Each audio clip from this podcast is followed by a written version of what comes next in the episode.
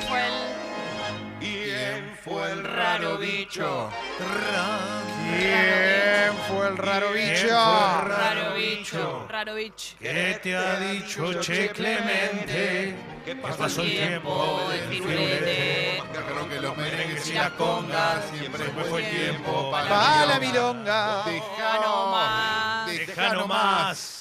Que algún chabón chamulla el cohete y sacudile tu firulete. Pero hay que ver si el chabón quiere, ¿no? Que sacudas tu firulete. ¿Cómo están? Hola, ¿Cómo Leito. va, Leo? Fantástico, extraordinario. Fantastic.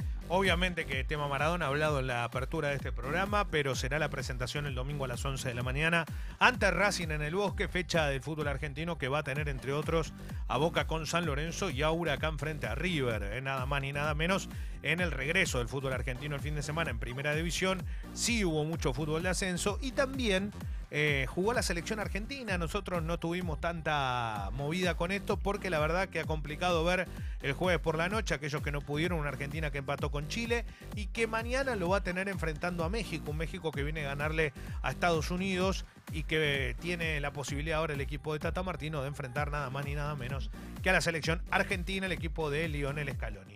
Em, lo más importante del fin de semana, sin lugar a dudas, fue la presentación de la selección argentina de básquet. Y en esta presentación argentina de básquet tuvo la victoria ante Polonia, holgada victoria del seleccionado argentino ante Polonia, que termina depositándolo con cinco victorias consecutivas en cuarto de final ante el rival más difícil. Ese es el problema, ¿no? Sí, pero hay una, una- una cosa que es muy importante. Este equipo juega realmente bien el de Argentina. ¿Y qué tiene? Tiene un compromiso de todo el equipo que realmente sorprende, no porque no lo hagan los demás, sino porque hay mucho jugador joven que está en un gran nivel. Ni hablar, obviamente, de los que mencionamos siempre, pero Campazo, Campazo está en un nivel estelar. eh, nivel estelar para, para, para, para escolas siempre, lo decimos. Pero después tiene algunos chicos que la están rompiendo, el Pato Garino, Brusino, la está rompiendo Marquito de Lía, que está sorprendiendo a muchos. Leo, lo- ¿este lo- es el sí. momento definitivo de este equipo o me decís en cuatro años va a ser mejor todavía? No, no sé. No, no sé porque. No sé porque. eh, para mí tiene. Tiene Escola como gran referente. Yo no sé si hay otros nombres como para estar ahí, más allá de que la Tortuga la rompe toda y que sabemos que es un nivel bárbaro el que tiene en Europa. Hay jugadores que están muy bien. Lo que está bueno es que hayan formado un equipo como el que formó la Oveja Hernández, que habla de jugadores de alto nivel. Sí, realmente para, jugadores para. de alto nivel. Hay muy buenos apodos, ¿no? Está la tortuga de X y la oveja Hernández. Eh, bueno, sí, sí, son muy. sí. Este Mike Muchos amigos. Sí. Y aparte, eh, aparte bueno, cuando ¿eh? se lo dice a Sergio Hernández, todo el mundo dice la oveja Sergio Hernández, ¿viste? Que lo Sí, claro, claro, la oveja. Pero bueno, Ga- Gaby De, que es un jugadorazo también, chicos que realmente dejan todo por este equipo y que han cambiado absolutamente todo en la previa. Por ejemplo, eh, Campazo cambió hasta la alimentación. Eh, hay, un gran trabajo que se hizo en lo previo e- a- para llegar a este mundial. Un mundial que en China tiene a la Argentina como gran protagonista, pero que ahora en cuarto de final realmente es para cualquiera, porque España le ganó a Serbia. Serbia venía mejor, pero España empezó a tirar de triple y lo terminó ganando. Ahora va a jugar España ante, ante el seleccionado polaco y va a tener Argentina que enfrentar a Serbia, que era en la previa a la Copa del Mundo el máximo candidato a llevarse el título con el Dream Team, es lógico. Sí. Pero la verdad que flaqueó en un momento. ¿eh? Hubo una sanción a Jovic en, eh, en el partido ante España. Veremos qué es lo que ocurre, si Argentina reclama o no. Pero si no llega a jugar sería algo importante. Me gustaría preguntarte una cuestión por afuera del básquet, con Sí. el básquet incluido, digo. ¿Es la era en la cual se focalizó más sobre la alimentación en todos los deportes? Olvídate, y aparte que los cambia realmente. Los cambia, definitivamente los cambia a los, a los protagonistas. Eh, los físicos han cambiado, de jugadores que vos te das cuenta, perdón, eh, no voy a decir una cosa que capaz alguno no, no, no lo tome en cuenta hoy por la carrera estelar que ha tenido, pero vos cuando lo ves a Escola hoy, está un físico pero privilegiado. ¿Cómo es la alimentación? Realmente, bueno, hay una persona que, que- que se acercó al plantel y que empezó a, a- a- a llevarlos por ese camino y también Escola fue aconsejando a los más chicos de cómo debían prepararse para, este, para, estos, para estos tiempos, cuando son todos igual superatletas. ¿eh? Sí. Recordemos esto, no es que los jugadores llegan, eh, Campazzo es el mejor jugador de- del Real Madrid, juega, es un fenómeno, pero realmente ponerse a punto y hay algo muy importante que es cambiaron también la alimentación en China para evitar lesiones. Y ahí están todos los jugadores a disposición, todos. Bien. Todos. Es otro deporte, ¿no? Pero al- a Messi no le habían cambiado el morfina en Sí. algún momento y al Kun Pero- Agüero. Todos, Sí. todos Claro. tienen eh, con un. Y habían eh, mejorado un montón. sí. Claro, por eso con preguntaba Domenico eso. Pozzi ¿Pero en, qué en- comen? en Italia. Eh, y realmente el italiano le cambió. Y come mucha proteína, muchas semillas. eh, le está- eh, lo que hacen es una base con muy poca, por ejemplo, carne, Sí. pero durante toda la semana proteínas. Pero toda la semana el nivel que adquieren proteico es muy grande y comen muy, eh, muy seguido. ¿Viste cuando uno habla de que sí, tengo que Cada comer dos 10? horas. Claro, pero todo el tiempo y comen todo el tiempo Mucha cosas que vos decís. Lees Ah. sobre eso y decís, lo voy a hacer.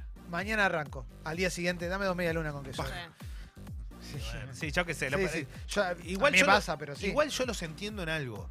Eh, para el deportista es su vida de competencia. Claro, o sea, es es el su momento para. Es la rendir. máquina. Claro, no son 100 años que tienen que hacer lo mismo. Obvio. Si lo hace 10 años, Claro. bienvenido sea.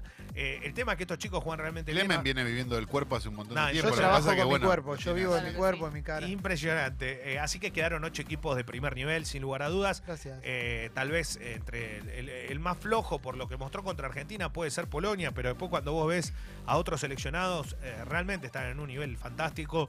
Va a estar bueno, no me, arri- no me, animo, no me animo a, a arriesgar quién va a ser campeón, porque cuando todos creemos que siempre va a ser el Dream Team, porque tiene jugadores NBA y todo, todos los equipos acá tienen grandes jugadores, son jugadores estelares. Y después eh, hay una realidad, el básquet ah, se ha emparejado mucho eh, a nivel FIBA tenés una, una gama de selecciones que son muy parejas, muy parejas, y Argentina está en ese grupo. Con este equipo, así como juega, está en ese grupo. Tengo fe. No sé si se va a dar o no se va a dar, pero tengo fe. No creo que Argentina la pase mal ante Serbia. O sea, Argentina va a plantear un partido tan inteligente como los que vino planteando hasta ahora. Sí, estoy convencido de eso y creo que hay chance. Veremos cuántas. Háblame de Nadal, háblame de Nadal un poco. Eh, Nadal jugó ayer la final del US Open ante Dani Medvedev y la verdad que cuando vos lo ves al, al, al mallorquín es un jugador ¿Contra extra... quién? Medvedev.